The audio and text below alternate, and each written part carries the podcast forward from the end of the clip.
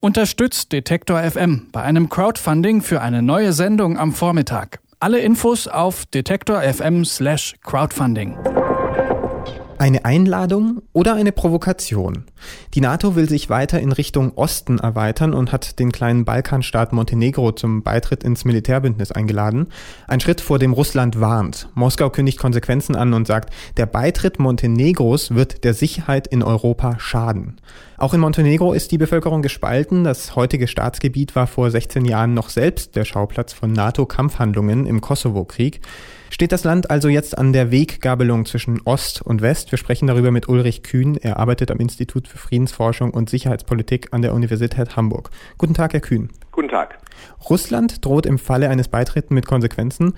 Was könnten das für Konsequenzen sein? Naja, also wirklich konkrete Konsequenzen kann ich mir jetzt momentan nicht vorstellen. Das heißt, Russland hat natürlich auch nur begrenzte Einwirkmöglichkeiten. Aber es gab beispielsweise in den letzten Monaten, im Sommer als auch im Herbst und vor allem dann auch im Oktober, in Montenegro verstärkt Demonstrationen der Opposition gegen den regierenden Ministerpräsidenten Milo Djukanovic. Dabei kam es auch zu teilweise heftigen Ausschreitungen auf den Straßen mit Einsatz von Polizei und Polizeigewalt. Und der montenegrinische Ministerpräsident hat danach indirekt Russland beschuldigt, hier doch Einfluss zu nehmen und dass diese ganzen Proteste letztlich vor dem Hintergrund des möglichen NATO-Beitritts Montenegros passieren würden. Und diese Vorwürfe sind natürlich bis jetzt, das lässt sich nicht nachweisen, aber es ist bekannt, dass Russland gerade in Ländern mit also slawischen Ländern, wo beispielsweise auch ein großer Teil der Bevölkerung sich pro-russisch äußert, durchaus auch Einwirkmöglichkeiten hat. Ob es die komplett ausspielt, ist jedoch fragwürdig. Das klingt so, als hätte Montenegro einen guten Grund, der NATO beizutreten, nämlich zumindest die Angst davor, von Russland manipuliert zu werden, oder? Naja, das ist natürlich einer der Gründe, die dann die Regierungspartei vorbringt und das ähm, lässt sich erstmal schlecht von der Hand weisen. Auf der anderen Seite ist es natürlich so, ähm, dass die Bevölkerung in Montenegro über dieser Frage extrem gespalten ist. So Umfragen sehen ungefähr eine 50-50-Verteilung. Das heißt, die Hälfte der Bevölkerung für einen NATO-Beitritt, die andere Hälfte gegen einen NATO-Beitritt. Und man muss sich natürlich schon mal fragen, und das würde ich mich auch als montenegrinischer ähm, Politiker fragen, ob es denn sinnvoll ist, eine solche Entscheidung durchzuboxen, wenn mindestens die Hälfte der Bevölkerung eigentlich dagegen ist. Oder wenn man das denn wirklich unbedingt will, dass man eben alle mit ins Boot nimmt und beispielsweise ein Referendum durchführt. Und solche Referenden können ja durchaus überraschende Ergebnisse haben, wie wir jetzt am letzten Wochenende beispielsweise hier in Hamburg mit der Olympiafrage erlebt haben. Okay, dann schauen wir uns vielleicht der Reihe nach diese beiden 50 Prozent an. Erstmal die Regierungsseite, die ja für den Beitritt zur NATO ist. Was haben die denn für Argumente? Warum wollen die da beitreten? Naja, es werden letztlich von den Beitrittskandidaten immer dieselben Argumente gebracht. Das heißt, erstmal wird gesagt, dass die NATO nicht nur ein militärisches Bündnis ist, sondern dass sie auch eine Wertegemeinschaft ist, dass sie Stabilität verspricht, auch innere Stabilität, dass man sich zu den europäischen Werten bekennt. Und letztlich ist es natürlich für ein solch kleines Land wie Montenegro, das hat knapp 650.000 Einwohner, das heißt, das hat ungefähr die Größe von Stuttgart, ist es natürlich auch wichtig, äh, international wahrgenommen zu werden und äh, jetzt natürlich mit den Großen mitzuspielen und sich einer so mächtigen äh, Militärallianz anzuschließen.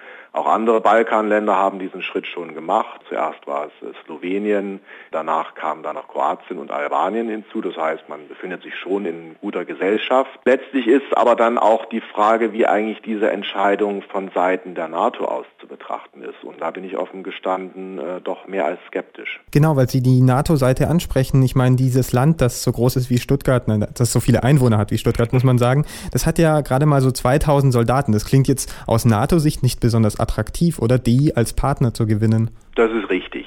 Man darf ja nicht vergessen, die NATO ist ja kein Bündnis, wo man sich öffnet und einfach zu jedem sagt, kommt her sondern Sinn und Zweck einer Bündnismitgliedschaft äh, muss beiderseitig sein. Das heißt, es muss dem entsprechenden Land etwas bringen, aber die zusätzliche Bündnismitgliedschaft eines Landes soll eben auch die Sicherheit des schon bestehenden Bündnisses erhöhen. Und da muss man natürlich schon die Frage stellen, ist das im Falle von Montenegro wirklich der Fall? Ich persönlich sehe die Entscheidung der NATO zum jetzigen Zeitpunkt offen gestanden sehr kritisch und finde das Ganze fragwürdig und zwar aus vier Punkten.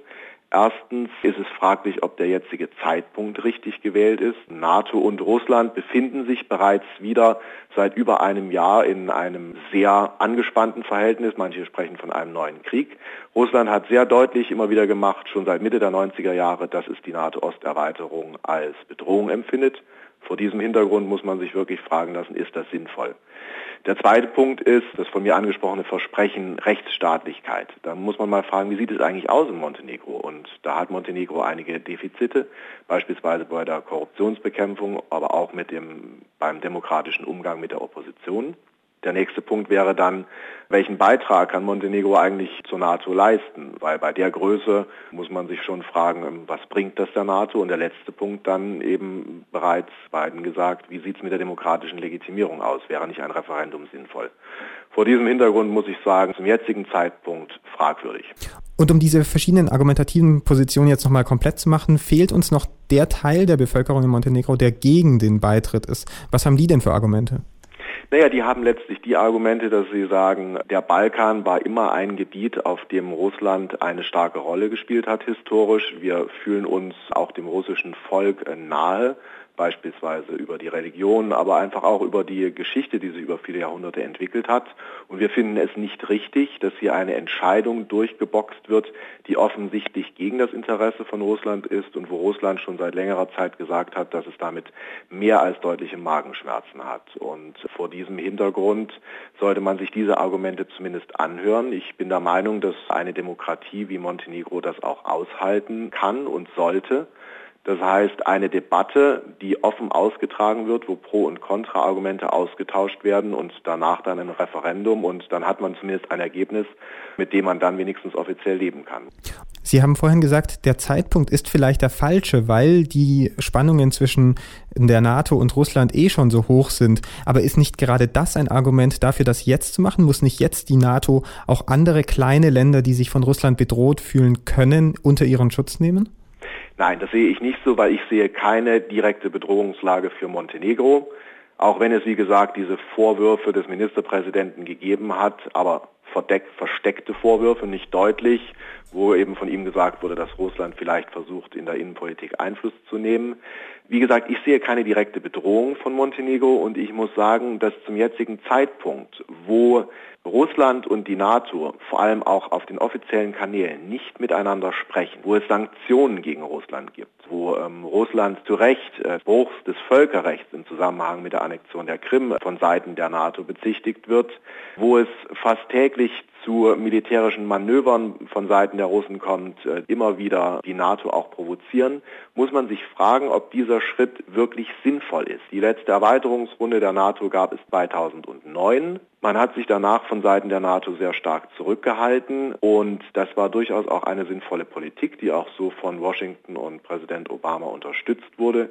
Nur jetzt, zum jetzigen Zeitpunkt, wo wir uns wirklich in einer Eskalationsspirale befinden, nochmal an dieser Spirale zu drehen und einen Bündniskandidaten aufzunehmen, wo es doch einige deutliche Fragen nach der Fähigkeit des Kandidaten, das Bündnis wirklich zu stärken gibt, empfinde ich als ähm, sehr kritisch. Die NATO hat Montenegro jetzt offiziell eingeladen, dem westlichen Verteidigungsbündnis beizutreten. Nicht unbedingt eine gute Idee, sagt Ulrich Kühn vom Institut für Friedensforschung und Sicherheitspolitik an der Universität Hamburg. Herr Kühn, ich danke Ihnen. Ganz vielen Dank. Alle Beiträge, Reportagen und Interviews können Sie jederzeit nachhören im Netz auf detektor.fm.